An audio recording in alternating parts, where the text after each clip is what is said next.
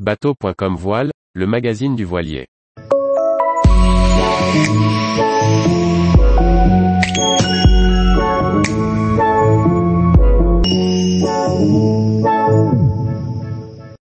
Projet Duracell, un nouveau roof pour l'ancien voilier de course. Par Briag Merlet. Le projet de refit de Duracell se poursuit et l'ancien voilier du Vendée Globe change d'aspect.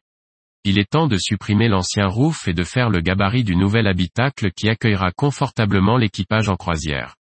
Dans les deux épisodes du jour, Matt change radicalement l'aspect extérieur de Duracell en s'attaquant au chantier du nouveau roof du bateau.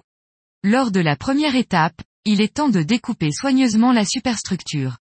Le bateau, renforcé par la nouvelle cloison réalisée lors des précédents travaux, peut désormais s'en passer.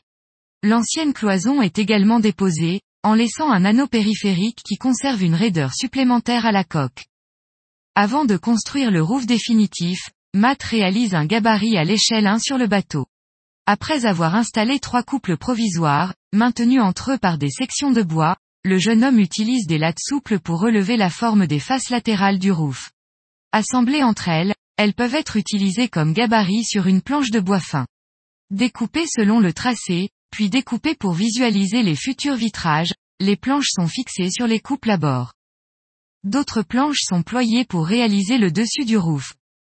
Matt et sa compagne peuvent désormais visualiser en vrai ce que sera le carré de leur futur bateau. Lumineux, il permettra une vision à 360 degrés. Le débord arrière du roof offrira une protection à l'équipage dans le cockpit. Duracell a entamé sa mue extérieure et arbore une nouvelle silhouette.